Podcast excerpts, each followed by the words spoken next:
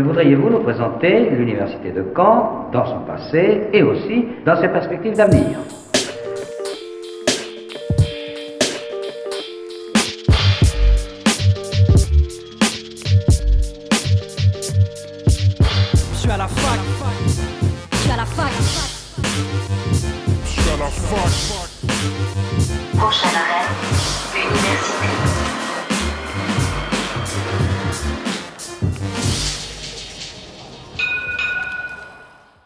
Bonjour à toutes et à tous, bienvenue dans Fact News sur Radio Phoenix, votre rendez-vous hebdomadaire d'actualité étudiante.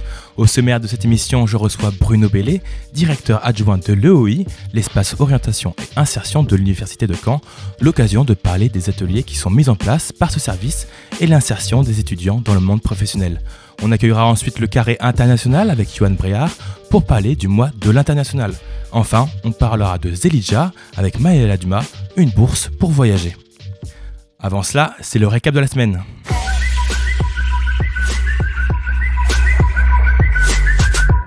Des cours sur la transition écologique, c'est peut-être ce qui attend les étudiants au plus tard en 2025, a déclaré Sylvie Retailleau, ministre de l'Enseignement supérieur.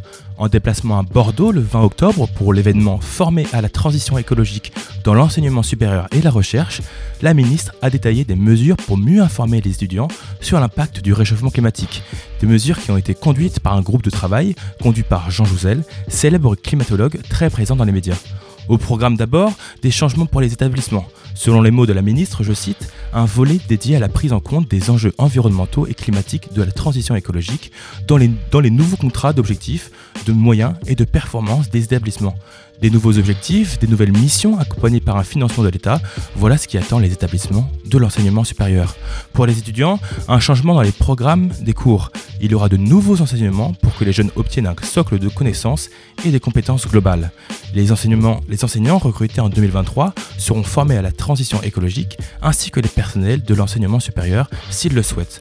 Enfin, des nouvelles formations seront propo- proposées pour former au métier de la transition écologique. Énergie renouvelable, agroécologie, rénovation énergétique, numérique responsable, voilà quelques thématiques qui pourraient inspirer de nouvelles vocations. Le déploiement et le financement n'ont pas été encore détaillés. Si je vous parle du CPES, est-ce que cela vous dit quelque chose?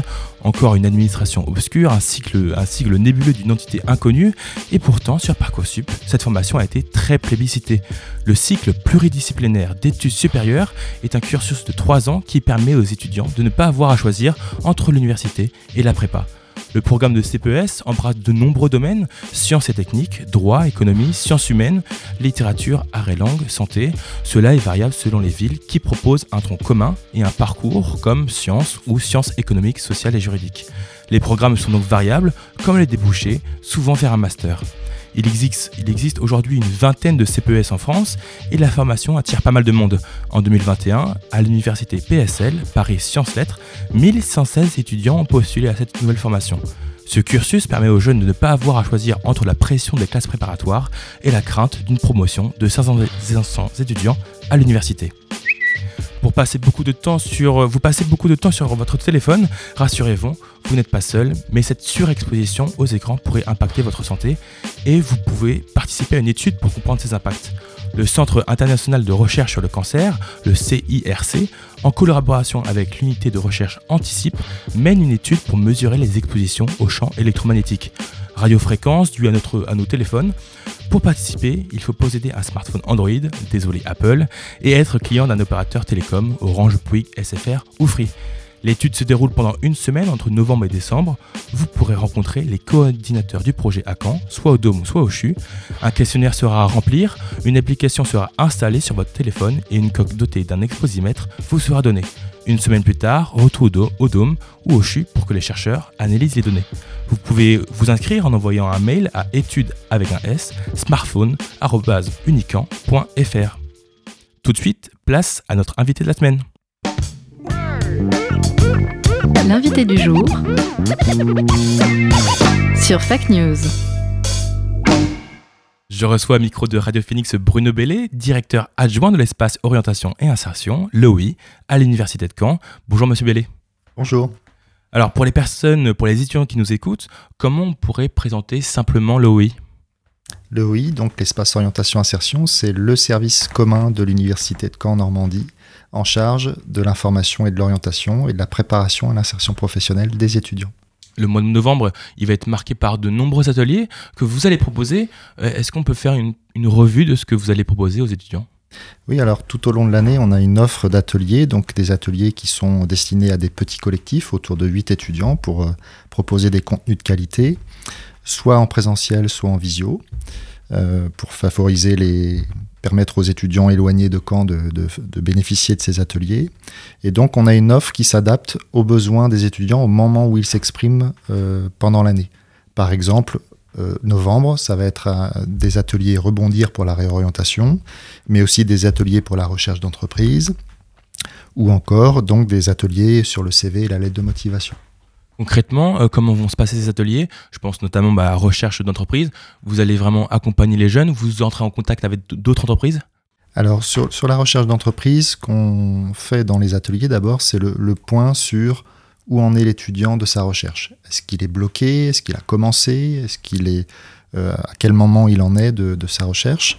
Et donc, on va proposer d'abord des points de méthode, d'organisation, et puis évidemment l'utilisation d'outils euh, et de d'une connaissance plus fine aussi du, du tissu économique local. Dans ces ateliers, on a beaucoup d'étudiants qui euh, découvrent euh, l'environnement de Caen, donc parce qu'ils viennent d'une autre ville ou parce qu'ils sont étudiants étrangers.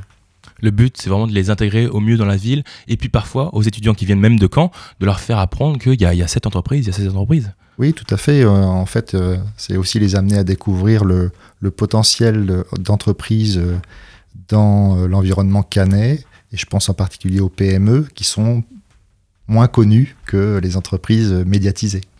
Et pour ça, euh, est-ce qu'on vous entrez, vous, le OI, en contact en, en amont, avant, avant de les faire connaître aux étudiants Euh, Est-ce que vous avez des liens avec les, les sociétés, les entreprises, les PME Oui, ça fait partie de nos missions. Donc, on a des collègues qui sont en charge des relations avec les, les entreprises et qui préparent notamment le, le forum Objectif Stage Emploi, le forum OSE, qui a lieu tous les ans en janvier et qui regroupe entre 50 et 60 entreprises qui proposent des offres de stage et d'emploi à nos étudiants. Et donc, euh, pour préparer ce forum, bien entendu, on, tisse des liens avec les entreprises euh, locales pour qu'elles proposent des stages, euh, non seulement pour le forum, mais tout au long de, l'année en fonction de leurs besoins. J'imagine qu'il faut aussi trouver des entreprises qui sont différentes, en fonction des, des demandes des étudiants, euh, dans la santé, euh, dans, la biologie. J'imagine que c'est comme ça. Bien sûr, c'est une des complexités hein, de notre travail à l'université parce que le marché de l'emploi est très différent selon les filières. Vous avez des filières, euh, je pense par exemple à, l'informatique ou à l'industrie, qui diffusent des offres, dont c'est habituel. Et puis vous avez des secteurs d'activité où il y a beaucoup moins d'offres parce que la recherche se fait plutôt par candidature spontanée, par réseau, etc. Donc c'est aussi euh, euh, cela qu'on explique aux étudiants dans les ateliers, c'est-à-dire de s'adapter à leur marché et de mieux comprendre comment fonctionnent les entreprises dans le secteur qu'ils visent. Euh, vous avez aussi parlé de, de relecture de CV et de lettres. C'est intéressant parce qu'on a l'impression que qu'arrivé à l'université, on devrait maîtriser ces choses-là, faire un CV, faire une lettre, mais finalement, il y a toujours moyen de s'améliorer. C'est pour ça que ces ateliers sont proposés. Oui, tout à fait. Donc, euh, plus on a d'expérience de recrutement, plus on va euh, améliorer son, support de communication euh, que constitue le CV, mais aussi la lettre de motivation.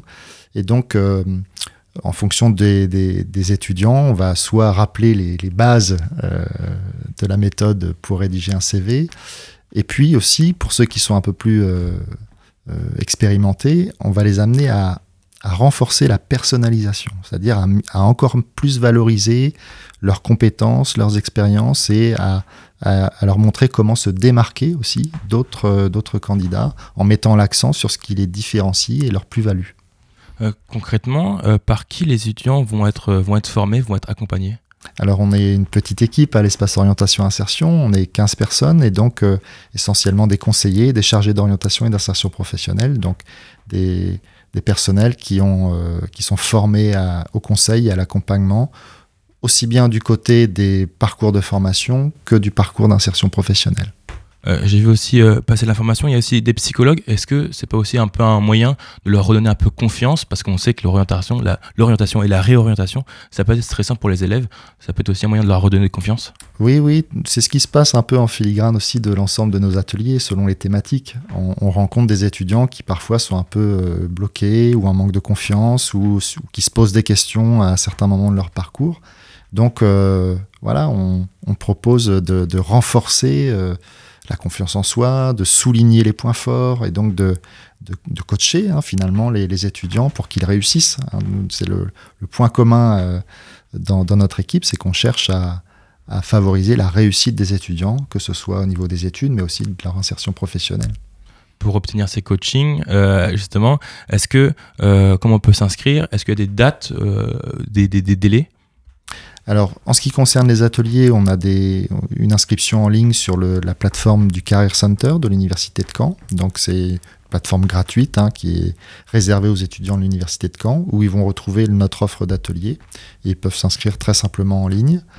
Et puis, bien entendu, pour l'ensemble des services de l'EOI, on peut venir nous voir hein, au bâtiment B sur le campus 1, nous appeler, nous écrire par mail. Euh, toutes les modalités sont possibles. hein, on s'adapte euh, évidemment à- aux attentes des étudiants. Euh, pour revenir un peu sur les étudiants LOI, euh, dans vos services, est-ce que vous avez senti une augmentation ou une diminution des étudiants qui veulent se, se réorienter? C'est assez constant, on va dire. euh, ça, ça fait quelques années maintenant où on observe une, une, un phénomène sur, qui concerne des étudiants soit en déficit de, de projet, c'est-à-dire qui n'ont pas pris le temps de mûrir leur projet, ou qui sont euh, dans une orientation par défaut, c'est-à-dire qu'ils n'ont pas obtenu en première année ce qu'ils souhaitaient au départ. Donc on a ces deux catégories d'étudiants, et, ça touche euh, tout type d'étudiants. hein. Parfois, on a l'image que la réorientation, c'est parce qu'on est en échec ou, ou je ne sais quoi. Ça touche aussi des, des bons bacheliers. Simplement, c'est euh, face à une offre de formation qui est large, eh bien, de, de plus en plus, l'orientation, c'est aussi euh, prendre en, prendre en main son projet. Et donc, ça nécessite une certaine maturité, un temps de réflexion qui vient à différents moments selon les personnes. Euh, et il n'est pas rare de voir des, étudiants en, première année euh, se poser des questions très vite, mais finalement, le temps de réfléchir et de bien s'intégrer aussi les premières semaines, finalement, ils peuvent très bien rester dans leur filière et réussir. Il y a ces cas de figure-là. Et puis, il y a les, les cas de où, effectivement, ça nécessite une réorientation qui est possible en cours de semestre dans certains cas ou, pour l'année prochaine. Et donc là, il- l'objectif, c'est de vraiment euh, construire un projet solide, euh, choisi par la, personne, et pas par peut-être l'entourage ou, le fait de suivre un camarade pour, euh, rester connecté au moment de changer de vie à l'arrivée à l'université. Donc, euh, peut-être un stress au moment de l'orientation en première année. Est-ce qu'il y, en a- un, même au moment de la troisième année, vers les masters? Est-ce que aussi c'est un point, un point important, cette troisième année vers les masters?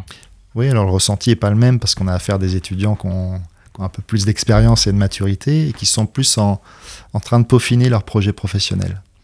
Et donc c'est un travail euh, très riche et intéressant parce que euh, il y a, là il y a une offre de master assez large également. Il y a aussi des étudiants qui bifurquent vers des écoles spécialisées ou qui choisissent de passer des concours. Donc on a, euh, on a cette chance dans notre métier en fait d'être- connecté et d'avoir à, alimenter notre curiosité par rapport à l'ensemble des débouchés professionnels de nos diplômés. Euh, il y a beaucoup de perspectives après une licence, quelle qu'elle soit. hein. souvent, les, l'impression qu'on est dans une licence disciplinaire dite généraliste, mais en fait, euh, l'offre master propose euh, euh, de, soit de rester dans le champ disciplinaire de départ, soit de bifurquer pour se professionnaliser et découvrir d'autres champs de, de possibles hein, sur, le, sur le plan professionnel. On ne le souhaite pas à nos étudiants, mais malheureusement parfois les masters voilà, disent non à nos demandes. Qu'est-ce qu'on peut conseiller aux étudiants pour se réorienter, pour s'orienter euh, autre qu'un master Alors d'anticiper. Alors on est là pour ça. Donc euh, au second semestre, euh, on, propose janvier-février des ateliers Trouver mon master où on va accompagner les étudiants dans leur stratégie de candidature. Justement, de faire le point avec eux sur leur projet et d'essayer de d'élargir leur potentiel et de bien affiner leur stratégie en fonction de, bah, de, la qualité de leur dossier, de leur projet de leur mobilité. Donc il y a un ensemble de choses à prendre en, compte pour faire en sorte qu'ils maximisent leurs chances d'être sélectionnés dans un master de leur choix. Il y a quelques rares filières où, où ça sature. hein. Je prends le cadre de la psychologie. Les étudiants de L3 psychologie sont préparés dès l'année de L3 au fait que tout le monde n'aura pas de place en master de psychologie. Mais d'autres mentions de master leur sont proposées. Donc plus ils anticipent, plus ils pourront construire un projet euh, viable et ne pas rester, euh, je dirais, le, le bec dans l'eau au mois de juin-juillet sans master. Voilà, il y a quelques secteurs, on parlait tout à l'heure euh, en aparté du journalisme, il y a peu de formation dans le journalisme, donc là aussi, ça, il y a une sélectivité forte. Euh, il y a des filières du, droit où c'est aussi très sélectif.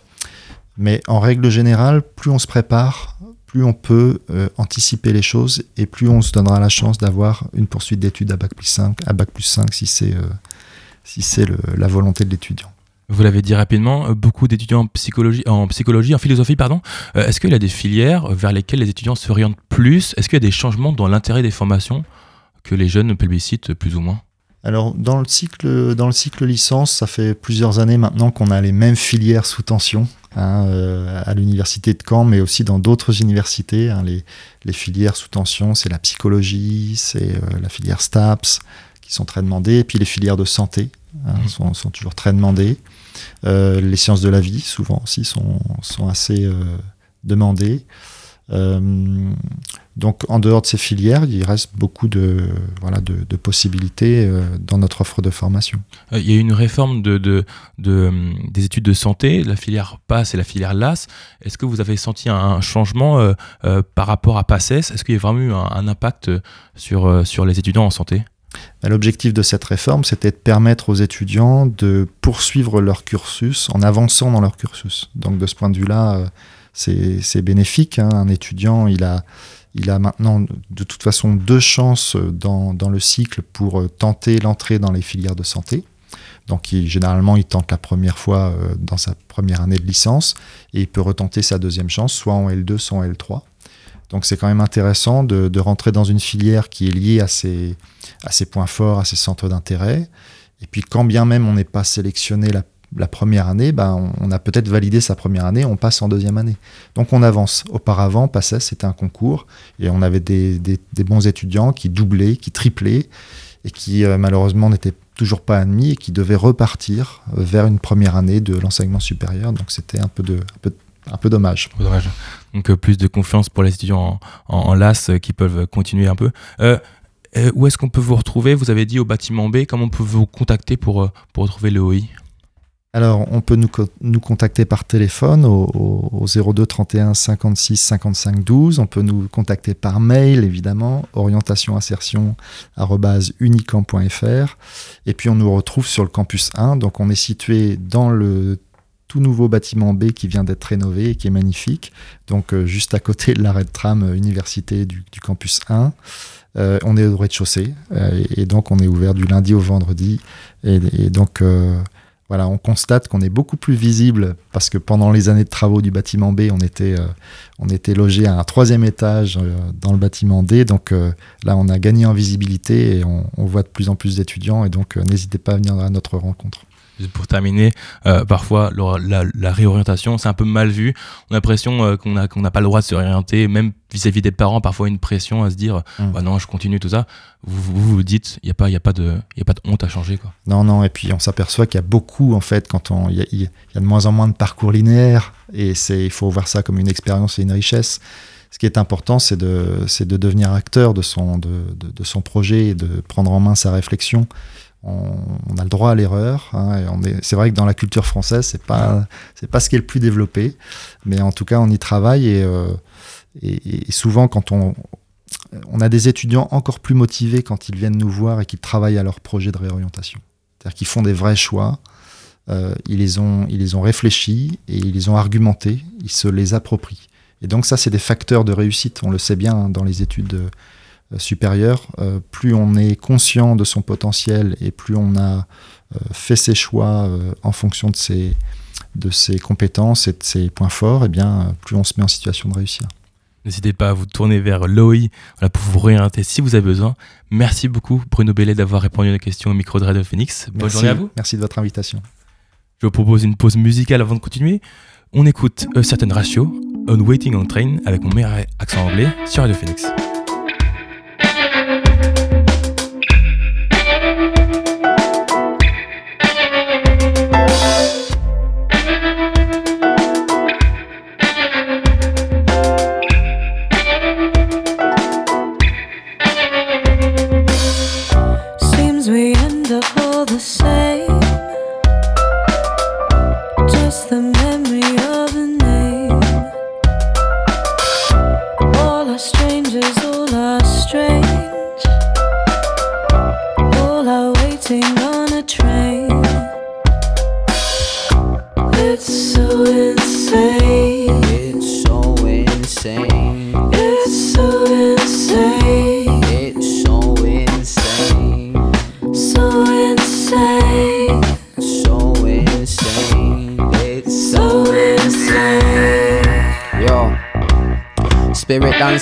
I sniff a madness. Question and chaser, sink full of answers. Loved by a stranger, choked by the anger. Life at the station, waiting for patience. No one's reflecting, we're all reflections. Purse full of changes, then make some changes. Come land a spaceship, let's go escaping. Drugs make it easy, fly far away from.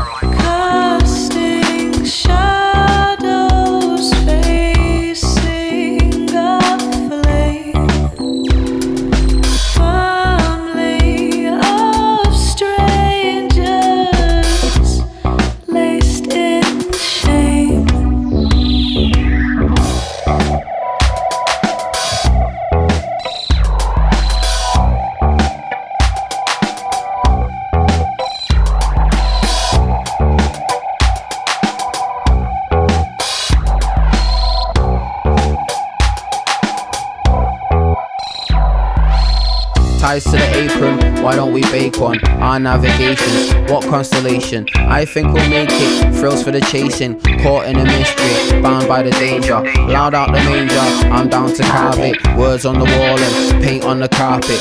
Steps get it started, let's get it charted and get embarking. Mind how you go though.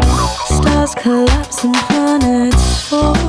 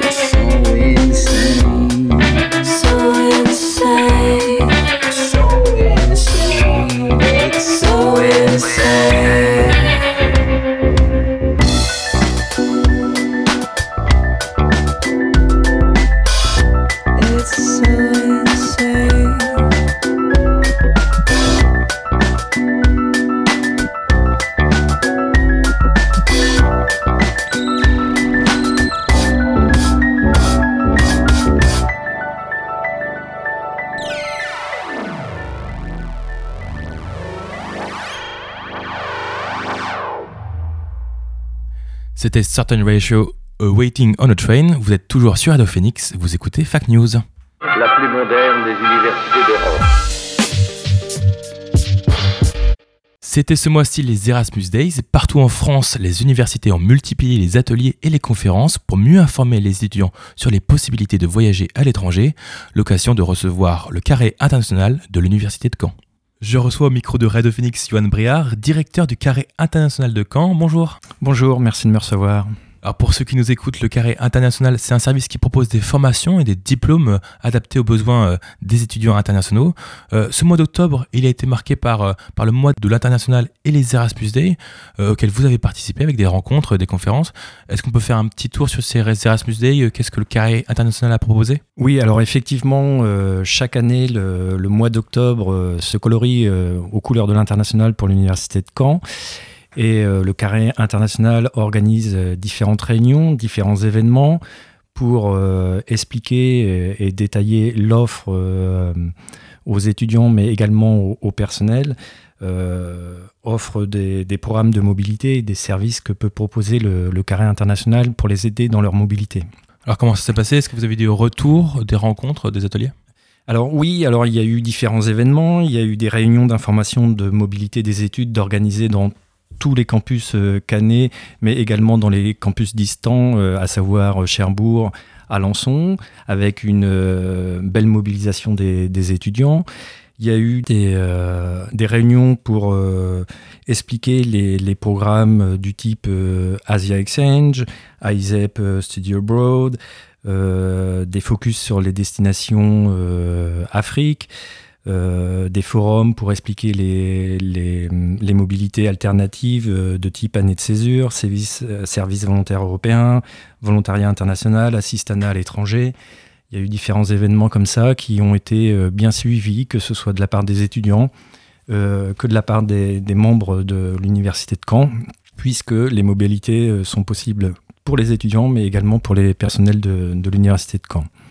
Il y a eu également les Erasmus Days, où on est revenu sur la, la présentation de l'évolution d'Erasmus vers euh, Erasmus ⁇ et notamment euh, l'engagement fort que suit le carré international sur une évolution euh, sans papier, Erasmus Without Paper. Euh, pour en parler un peu plus, Erasmus, qu'est-ce que c'est? C'est une évolution des anciens programmes Erasmus qui permettent une, une mobilité donc facilitée pour les étudiants à travers l'Europe. Vous avez senti vraiment un, engouement de la part des étudiants euh, pour ces conférences et pour ces rencontres? Oui, il y a une forte mobilisation des, des étudiants, et ce, euh, malgré euh, le Covid. hein. On aurait pu craindre un essoufflement de la volonté d'aller étudier dans des pays étrangers, mais c'est absolument pas le cas. Les étudiants comprennent bien la plus-value d'un d'un séjour à l'étranger, que ce soit un, un stage, un semestre ou une année à l'étranger. C'est une vraie plus-value sur un CV. Euh, c'est bien compris, c'est bien admis, et donc on observe euh, une vraie mobilisation des, étudiants sur, euh, sur, ces, événements. Pourquoi est-ce que le carré international a participé? C'était pour, pour mieux informer, pour mieux intégrer les étudiants étrangers? Oui, voilà. Alors, euh, ces événements, on les fait euh, en fait chaque année, hein, au mois d'octobre. C'est effectivement pour euh, informer les étudiants, euh, les primo-entrants, les étudiants qui arrivent à, à l'université, qui ne connaissent pas forcément l'ensemble des programmes, mais également pour informer les, les, les, les nouveaux personnels de, de l'université de Caen et continuer de toucher les étudiants en deuxième, troisième. euh, ou en année de master qui ne s'étaient pas euh, forcément sentis concernés dans leur début de cursus par une mobilité à l'étranger. J'ai parlé très rapidement au début du, du rôle du carré international. Est-ce que vous pouvez nous le décrire un peu plus, euh, sa fonction, son, son utilité? Oui, alors le carré international, c'est un service commun de l'université de Caen qui va euh, être en charge de déployer toute la politique euh, d'internationalisation de l'établissement. Donc on va euh, rentrer en contact avec euh, des universités euh, et on va établir avec elles des accords cadres qui vont permettre euh, une mobilité des étudiants et des personnels. Dans le carré international, on retrouve également euh, euh, un service de traduction. On retrouve également le service qui va gérer toutes les certifications en langue de l'établissement. On pense internationalisation aussi via une offre en langue, euh, Landsad, euh, avec plus de 17 langues euh, proposées, ouvert aux étudiants de l'université de Caen, au personnel et finalement à tout à chacun en formation continue dont le français langue étrangère. Nous avons également euh, une office franco-norvégienne d'échange euh, et de coopération qui, euh, qui se situe euh, au carré international et qui permet à des étudiants norvégiens de venir pratiquer la langue et apprendre la langue française pour devenir plus tard enseignants de, de français. Donc il y a une quarantaine de personnes qui travaillent, donc pas uniquement au déploiement de la politique internationale, mais à l'internationalisation de, de l'établissement. Vous avez parlé d'universités euh, euh, étrangères. Comment se font les liens avec ces universités? Est-ce que, est que vous en recherchez toujours d'autres? Comment se font ces, liens? Oui, on, recherche toujours euh, de, futures collaborations, bien sûr, sans oublier de faire fonctionner celles qui sont en, qui sont en cours. Les liens, il y a plusieurs façons de, les développer. Ça peut passer par des enseignants-chercheurs qui ont des collaborations en recherche avec des collègues et qui souhaitent les étendre et les rendre possibles aux étudiants et au personnel de l'université de Caen. Euh, ça peut être des raisons euh, plus euh, de rapprochement politique entre établissements. Euh, Il y, a différentes- y a différentes raisons à ces, à ces rapprochements. Ça peut être aussi euh, parce que on a une, euh, des points communs en enseignement euh, spécifique. Donc ce n'est pas vraiment pas pour que les étudiants, c'est aussi pour les chercheurs. Ça leur permet de trouver plus facilement des, des contacts à l'international. Voilà, le, le carré international travaille euh, pour tous les membres de l'université de Caen, euh, aussi bien les étudiants que les personnels, que les enseignants-chercheurs. Les étudiants, parlons-en. Combien sont-ils actuellement des étudiants étrangers qui sont venus sur le territoire de Caen? Alors, les étudiants étrangers, on, on va distinguer deux catégories. Il y a ceux qui euh, arrivent euh, à l'université de Caen sans passer par le carré international, qui s'inscrivent librement dans les, dans les composantes, mathématiques par exemple, ou histoire. euh, ou histoire. Ces étudiants, les free movers, il y en a, ce qu'on appelle les free movers, il y, en a, il y en a un petit peu plus de 2000. Au total, il y a environ euh, 3000 étudiants euh, qui viennent de l'étranger à l'université de Caen. Donc, euh, il y en a, c'est- très variable hein, selon les années. Euh, il y en a euh, au carré international, euh, il y en a, on avoisine les 1000. Justement, ces étudiants qui, étrangers qui viennent au carré national, euh, qu'est-ce qu'on leur propose au carré? Est-ce qu'il y a des cours? Est-ce qu'il y a des formations? Tout à fait. Il y a euh, un diplôme euh, universitaire d'études françaises, le DUF, euh, qui est très suivi. Alors cette année, on a à peu près 130, euh, 130 étudiants euh, inscrits. Euh, on a un diplôme abrité par l'OFNEC. Euh, il y a à peu près 25 étudiants inscrits. Euh, on a différents, euh, cours, euh, des cours de civilisation à distance qui sont suivis par environ 70 étudiants norvégiens également. Et comme on propose beaucoup de, cours en différentes langues, on a environ cette année 650 étudiants inscrits dans les cours de langue pour les spécialistes d'autres disciplines. Donc ces langues, ça peut être l'anglais, le français langue étrangère, mais on propose également des cours de coréen, euh, japonais, russe, euh, arabe, euh, 17 langues au total. Il y a des étudiants qui, qui- qui viennent à Caen, mais il y en a d'autres qui partent à l'étranger grâce à Erasmus. Euh, Oui. Comment se préparent les voyages Par exemple, comment on choisit sa destination? Alors, ils partent notamment grâce à, grâce à Erasmus. Alors euh, là encore, euh, c'est très variable selon les, les étudiants. Il y a des étudiants qui partent par affinité euh, forte pour un pays. Donc euh, ils veulent aller euh, étudier en Norvège, en Finlande, au Japon. Et on va vraiment les aider dans leur démarche. Donc dès les premiers pas de leur démarche, on va les inscrire dans les programmes, on va les suivre jusqu'à leur retour en France où on continue de, de, de débriefer avec eux. Il y a aussi des étudiants qui, qui vont faire une mobilité soutenue par un de leurs enseignants sur une thématique donnée. Euh, L'enseignant leur conseille d'aller se former euh, en master ou en stage euh, dans ce laboratoire-là ou dans cette, dans cette faculté-là. Ce sont les, là les, les deux principales volontés de, de mobilité. Est-ce qu'il y a des appréhensions un peu avant de partir? Est-ce que vous sentez ça chez les étudiants? Pas réellement. Ils sont contents de partir. Ils sont contents de partir et puis le monde s'est quand même relativement ouvert ces dernières années euh, euh, grâce aux, aux réseaux sociaux, Internet. et Il y a peut-être moins de, de crainte qu'avant. Il y a une véritable envie de découverte d'autres pays? Oui, oui, oui, oui, oui. Il y a cette, euh, il y a cette soif de, de découverte, d'échanger sur des cultures différentes, euh, que ce soit la musique, euh, euh, l'art, euh, les langues, euh, plein de choses. Oui. Un peu ce que les études, en fait, c'est un peu un prétexte pour, euh, pour découvrir euh, bah, l'al- l'alimentation. euh. Ça peut, ça peut, mais euh, l'un n'exclut pas l'autre. On peut faire euh, des, on peut faire, euh, on peut euh, faire de très bonnes études euh, à l'étranger, hein, c'est très souvent le cas, et euh, en, en même temps euh, participer euh, et profiter de, de la vie à l'étranger. Est-ce qu'il y a des bourses pour accompagner les étudiants dans, dans ces voyages? Alors pas dans tous les programmes, mais dans le cas des Erasmus dont vous parliez tout à l'heure, oui. Donc on a parlé je- je- rapidement de, de l'appréhension des étudiants qui peuvent partir. Est-ce que vous, vous avez senti de, de l'appréhension de ceux qui arrivaient à Caen, les étudiants étrangers qui arrivent là maintenant? Alors ça peut être le cas, mais on a un pôle dédié à l'accueil des, étudiants étrangers au carré international. Et donc on a euh, des personnes dédiées euh, à l'accueil et donc ils sont euh, pris en charge dès leur accueil. On les aide dans leur démarche administrative qui, on le sait, peuvent être euh, En parfois France, ouais. lourdes en France, oui. voilà.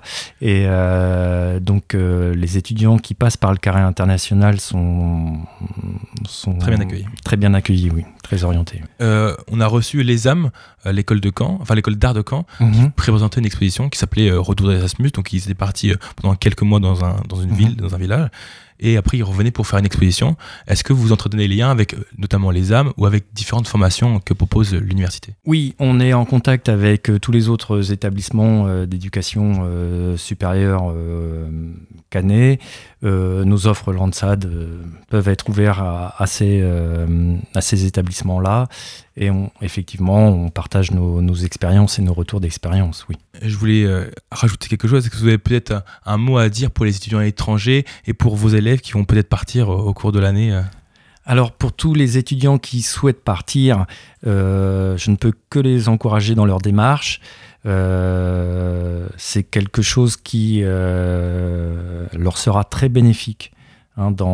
Alors pour eux personnellement, parce que ça va les ouvrir à un nouveau monde, ça va forcer leur capacité à s'adapter et ils vont pouvoir bénéficier d'un autre euh, type d'enseignement, ça peut être que profitable. Donc je les soutiens vraiment dans leur volonté de mobilité, il faut qu'ils aillent au bout de, leur démarche, qu'ils n'hésitent pas à contacter le carré international, on sera là pour les soutenir et pour les aider dans toute leur démarche.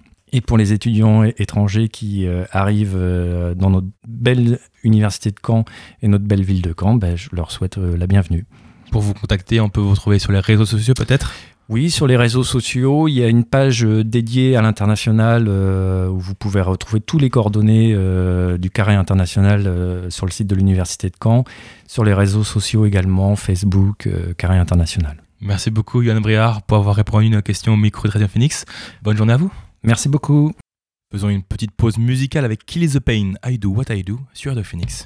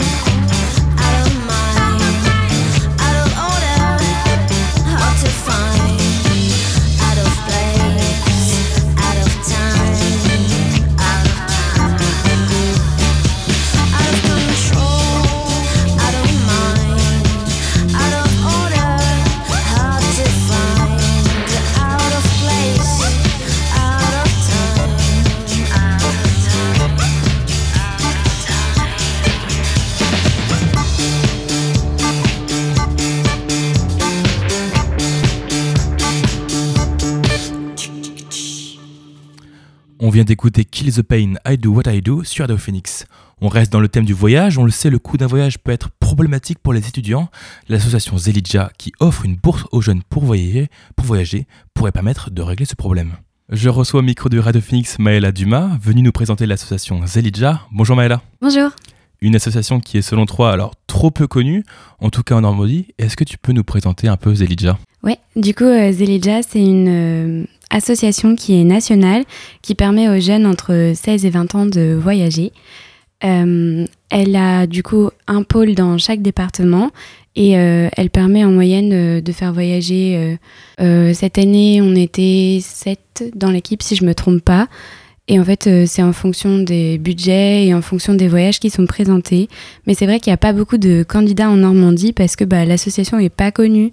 Pourtant, c'est dommage parce que vraiment, elle a peu de contraintes. En fait, euh, la seule contrainte, déjà, euh, la primordiale, c'est d'avoir euh, entre 16 et 20 ans. Ensuite, il faut être prêt à voyager, c'est un mois tout seul. Et mais après, en fait, c'est à nous de choisir le sujet, comment on va le faire. C'est-à-dire, est-ce qu'on va dormir chez des gens ou dans des auberges de jeunesse C'est vraiment libre tout ça.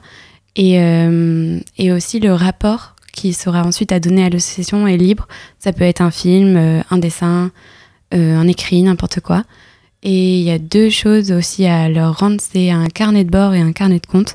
Mais c'est à peu près tout. Et, euh, et en échange, eux, ils nous donnent euh, 900 euros de bourse pour le premier voyage, enfin jusqu'à 900 euros.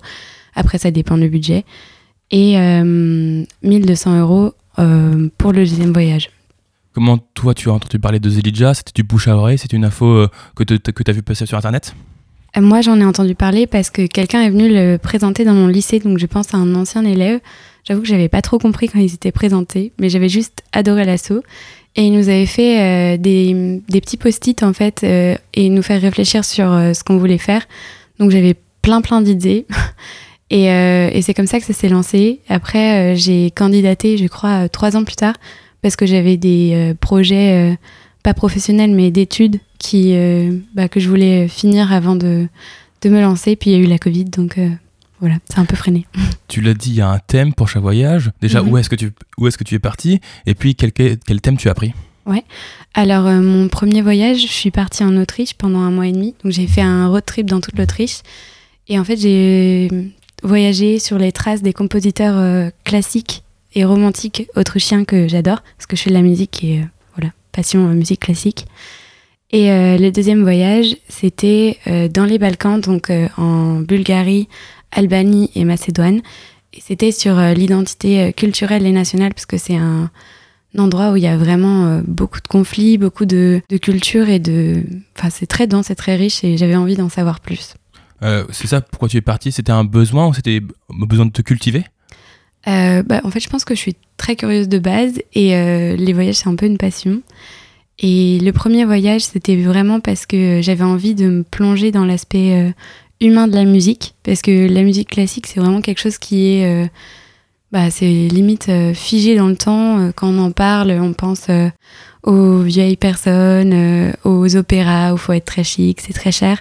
Et moi, j'avais envie de replonger dans la musique classique quand elle a été créée et euh, l'aspect vraiment humain, euh, juste euh, le courant à l'époque, parce que c'était vraiment juste une mode comme maintenant, ça peut être, bah, sans vouloir être jugeante, enfin, c'est vraiment neutre, mais comme Angèle ou, ou tous, les, tous les artistes qu'on aime bien maintenant. quoi. Est-ce que tu avais un peu d'appréhension un peu avant de partir? Je pense notamment à la barrière de la langue. Est-ce que c'est des choses qui t'ont un peu, un peu freiné? Euh, alors en Autriche, j'avais pas trop peur de la barrière de la langue parce que je m'étais dit euh, en Allemagne, ils parlent tous anglais. enfin, en Allemagne, c'est l'Autriche, mais ils parlent allemand. Et euh, effectivement, la plupart euh, parlent anglais. Bon, après, j'ai pas beaucoup pu parler aux vieilles personnes. Mais, mais après, il y a eu des traductions. Et puis, en vrai, l'allemand et l'anglais, il y a des mots qui sont similaires. Et ça m'a permis quand même d'échanger avec un petit papy dans un parc à un moment qui ne parlait que anglais, je ne parlais, euh, qui ne parlait que allemand, pardon, et je ne parlais que anglais. Et on a quand même euh, réussi à échanger, c'était drôle. Mais ça, ça m'a, enfin, ça me faisait pas trop peur pour mon premier voyage. Ce qui me faisait peur, c'était surtout euh, d'aller vivre chez des gens, d'être toute seule, parce que bah déjà être tout seul, qu'on soit fille ou garçon, c'est un challenge. Et devoir bah, se gérer, aller de ville en ville avec la barrière de la langue, pour le coup, dans les gares, c'était un peu compliqué. Euh, ça m'est arrivé de me tromper de quai un nombre incalculable de fois. mais, euh, mais ouais, vivre tout seul, euh, c'est quelque chose. Et euh, au final, dans mon deuxième voyage, c'était l'inverse. J'avais peur de la barrière de la langue. Et par contre, vivre chez des gens, tout ça, il y avait vraiment aucun problème. Tu avais déjà pris un peu d'expérience du monde d'aller voir chez les gens et puis là quand tu arrivé en Autriche euh, là c'était c'était beaucoup plus euh, beaucoup plus tranquille. Euh. Est-ce que ton parcours il était planifié ou alors non c'était tu arrivais dans ton pays enfin dans le pays et là tu découvrais un peu tu tu, tu allais euh, euh, à tâtons? Et bah, en fait, c'est pareil, ça dépend des voyages. Le premier, j'avais tout planifié, mais parce que comme on se lance, enfin, se lancer dans Zelidja dans le premier voyage, c'est vraiment partir à l'inconnu et il y a besoin de se raccrocher à quelque chose. Et moi, je m'étais raccrochée bah, à l'organisation du, séjour, donc j'avais euh, vraiment organisé mes étapes, je savais où j'allais dormir, etc. J'avais même euh, réservé des Airbnb puisque j'étais pas très à l'aise avec les auberges de jeunesse et je voulais pas euh, demander à des gens lambda de m'héberger. Mais le deuxième voyage, tout était à voir en fait. C'était vraiment en fonction des gens. Et ça dépend aussi de mes sujets parce que le premier voyage, il était sur les traces de l'histoire. Donc en fait, mes étapes, elles étaient un peu obligées dans le sens où bah, les, les artistes, ils y sont déjà passés. euh, on peut pas euh, changer euh, la date de naissance de Mozart ni son, sa ville de naissance. Mais le premier voyage, le deuxième voyage, pardon, c'était vraiment euh, bah, par rapport aux gens. Donc euh, la priorité, c'était vraiment d'être avec des locaux. Du coup, j'avais pas grand-chose d'autre euh, comme euh, attente. Justement comment se passait cet accueil des locaux? Est-ce qu'ils t'accueillaient à bras ouverts? Comment c'était? Alors oui, euh, vraiment. Enfin, quand on voyage tout seul, on se rend compte à quel point les gens sont aimables. Enfin, et à quel point il y a des pépites, mais partout. Et il y a des gens qui sont partis en France. C'est pas que euh, à l'étranger qu'il y a ces personnes ouvertes. Mais en fait, euh, d'être tout seul, les, les personnes ils me disent ah bah viens, je peux te montrer ça, si. Et puis euh, ça montre vraiment qu'on a envie de- d'être euh, incorporé dans la culture parce que c'est pas un voyage où on est avec euh, sa meilleure copine, son copain. Euh, là, on y est vraiment euh, bah, pour être euh, dans la découverte. Et du coup, bah, les gens sont bah, dix fois plus ouverts. Je sais pas le nombre de, ques- de questions que j'ai eues, euh, même dans la rue, euh, de savoir si j'étais toute seule ou des choses comme ça. Enfin, c'est vraiment marrant. Tu m'as parlé de pépites est-ce qu'il y a des moments qui t'ont particulièrement marqué des anecdotes? Ah, mais un tas. Un top 3 peut-être Un top 3, ok. Alors, en Autriche, il y avait un festival de concerts et de, de danse de rue. Et euh, je n'avais pris mon courage à deux mains. J'étais allée parler à une fanfare qui jouait. Et euh, pour moi, c'était un peu le wouhou, euh, aller voir des gens dans la rue comme ça. J'avais pas encore trop fait. Et euh, j'ai passé la soirée à parler musique avec eux. et le lendemain, on est allé jouer sur une place. C'était la première fois que je jouais dans la rue toute seule. Et après, j'ai rejoint la fanfare de médecine euh, de Caen. Donc, c'est devenu une petite habitude. Dans mon deuxième voyage, j'ai eu une euh, mauvaise expérience couchsurfing. Euh, Quelqu'un qui était un peu euh, bizarre, timbré un peu, je pense. et euh, il m'a. Du coup, je suis partie. Enfin, j'ai réussi à partir. Et il y a quelqu'un le, le soir même qui m'hébergeait, qui m'avait déjà dit oui pour m'héberger, mais du coup, je lui avais dit non parce que la première personne, un peu, un peu bizarre, m'avait dit oui avant. Et, euh, et du coup, la personne m'a accepté à 10h du soir. il est venu me chercher et euh, je me suis retrouvée en coloc avec euh, lui et euh, deux Allemands. il y en a un qui faisait du code, l'autre qui était dans. Je sais plus, ça avait l'air un peu secret ce qu'il m'a dit. Mais en tout cas, c'était trop cool. Enfin, vraiment, la petite coloc, euh, trop chouette. Et puis après, le lendemain, on faisait plein de trucs tous ensemble. C'est vraiment des belles expériences. Enfin, passer de tout à rien. Euh, voilà. Euh, moi, je voulais savoir qu'est-ce que tu en as tiré après coup de, de ces voyages Plus de confiance, plus, plus de, de- de culture? Ouais, bah, les, les deux.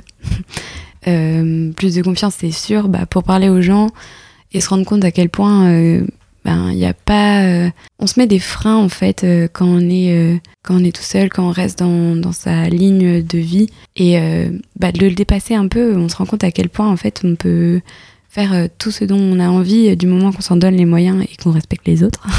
on s'entend.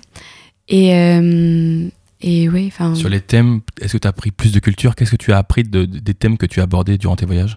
Euh, au niveau euh, historique, j'ai beaucoup beaucoup appris sur euh, l'histoire de l'Albanie, de la Macédoine, de la Bulgarie, des conflits actuels. Ça m'a permis de les comprendre un peu plus. Et sur la l'Autriche, beaucoup aussi sur le mode de vie des paysans euh, qu'on n'entend pas beaucoup parler. Enfin, c'était plein de détails que tu peux connaître que quand tu vas euh, sur place et que tu discutes. J'ai pu discuter avec euh, un général qui était général pendant le communisme en Bulgarie et qui était contre le, le communisme. D'ailleurs, il lui manque un bout de doigt. et, il m'a donné mes, un million de ressources et de livres à, à voir qui sont la vérité, enfin qui sont plus proches de ce qui s'est passé. Plein d'expériences, plein de ressources, plein de, plein de rencontres. Euh, question peut-être un peu technique, comment on fait pour postuler à Zelidja? Tu, On a déjà parlé un peu de modalités, euh, de, de l'âge notamment. Mhm. Alors bah du coup, il faut avoir entre 16 et 20 ans, sachant que euh, on peut postuler l'été de ses 20 ans. Moi, j'avais 20 ans pour mon premier voyage, mais du coup, il n'y a pas de souci. Et à partir du moment où on a fait un premier voyage, il y a un deuxième voyage qui peut nous être proposé si le premier s'est bien passé. Et après, c'est à nous de choisir. Euh, comme autre contrainte, bah, il faut préparer en fait son projet tout seul. Donc, euh, avoir des contacts, les chercher euh, un peu n'importe où. Moi, j'avais demandé à des offices de tourisme, à des amis d'amis d'amis. J'avais demandé à une prof qui était autrichienne si elle n'avait pas des contacts. Enfin, ça, faut chercher. Et le budget et tout ce qui est bah, pourquoi on veut le faire. faut montrer qu'on est motivé et qu'on est aussi un minimum responsable. Enfin, il n'y a pas de, de critères sur comment c'est écrit, s'il y a des fautes d'orthographe ou etc. Parce qu'ils veulent vraiment euh, développer les compétences extrascolaires et qu'ils veulent pas euh, mettre en avant que les beaux dossiers euh, académiques. Mais par contre, il faut montrer qu'on a pensé à ce qui peut nous arriver, que faire en situation de danger ou, euh, ou aller avoir toujours un petit plan B dans la tête, quoi. Au niveau du budget, tu en as parlé un peu. Ça a été, t'as pas été trop. euh, euh, t'as pas eu de problème financier Non, bah le premier voyage, j'ai demandé deux bourses parce que l'Autriche c'est quand même un peu plus euh, cher que l'Albanie et tout ça. Et du coup, j'avais demandé aussi une bourse euh, au Calvados. Et en fait, il y a plein plein de bourses qui existent pour les jeunes pour qu'ils puissent voyager.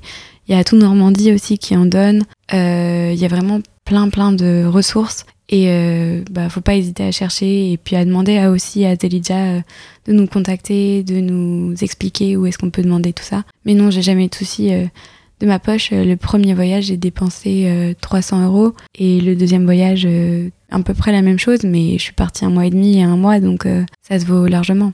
Pour terminer, un petit mot pour les personnes qui nous écoutent, c'est vraiment des expériences que tu recommandes. Inscrivez-vous à la bourse Zelidja pour vivre des expériences. Oui, exactement. Je recommande euh, puissance 1000. Il faut foncer. Merci Maëla Dumas d'être venue répondre à nos questions pour nous présenter l'association euh, et la bourse Zelidja. Bonne journée à toi. Merci, au revoir. Et je tiens à dire que cette conviction de la jeunesse ne peut être aujourd'hui renforcée. Fact News, c'est terminé pour aujourd'hui. On se retrouve la semaine prochaine pour un nouveau numéro. Restez sur Radio Phoenix. Dans quelques instants, c'est le Flash et la Méridienne avec Chloé. Bonne journée à toutes et à tous sur Radio Phoenix. thank you